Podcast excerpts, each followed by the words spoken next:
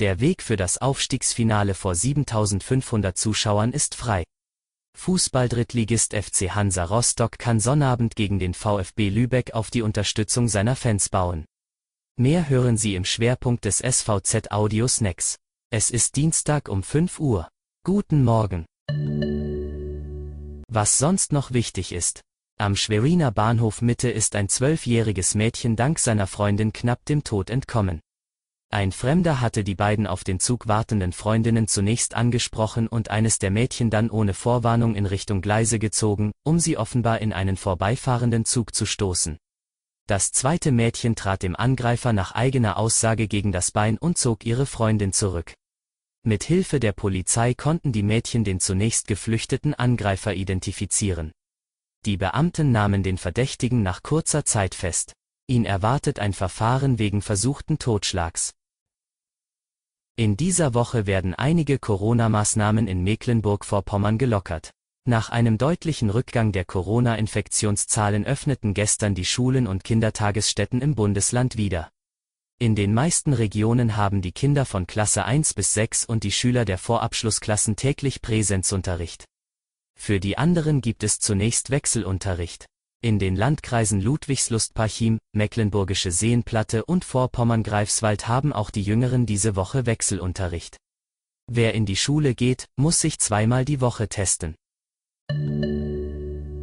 Zum Schwerpunkt. Fußballdrittligist FC Hansa Rostock kann Sonnabend im Heimspiel gegen den VfB Lübeck auf die Unterstützung seiner Fans bauen. Das Gesundheitsamt, die Hansestadt sowie das Innen- und das Gesundheitsministerium gaben das Okay für Zuschauer im Ostseestadion.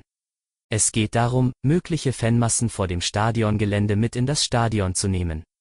Hier versprechen wir uns eine gezielte und bessere Lenkung von Zuschauerströmen, sagte Gesundheitsminister Harry Glawe.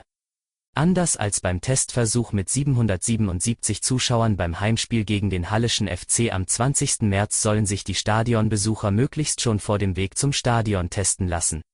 Ein negativer Corona-Test ist neben dem Ticket die Voraussetzung, um ins Stadion zu gelangen.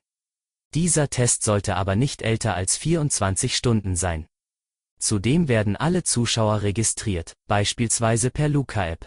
Das habe sich der FC Hansa aufgrund der tollen Saison verdient, kommentierte MV-Sportministerin Stefanie Drese, die aber gleichzeitig anmerkte, die Fans tragen eine hohe Verantwortung innerhalb und außerhalb des Stadions. Die Regeln sind einzuhalten. Kommt es zu Ausschreitungen, schadet das dem Verein enorm. Beim Ticketverkauf werden die Dauerkarteninhaber bevorzugt behandelt. Da der Club jedoch keine 7500 Jahreskarten abgesetzt hat, ist davon auszugehen, dass bis zu 3500 Karten in den freien Verkauf gehen werden. Wie das genaue Prozedere ablaufen wird, darüber will der Club heute informieren. Das war Ihr Audiosnack. Alle Artikel zum Nachlesen und Hören gibt es wie immer auf svz.de-audiosnack. Die nächste Folge hören Sie Mittwoch früh.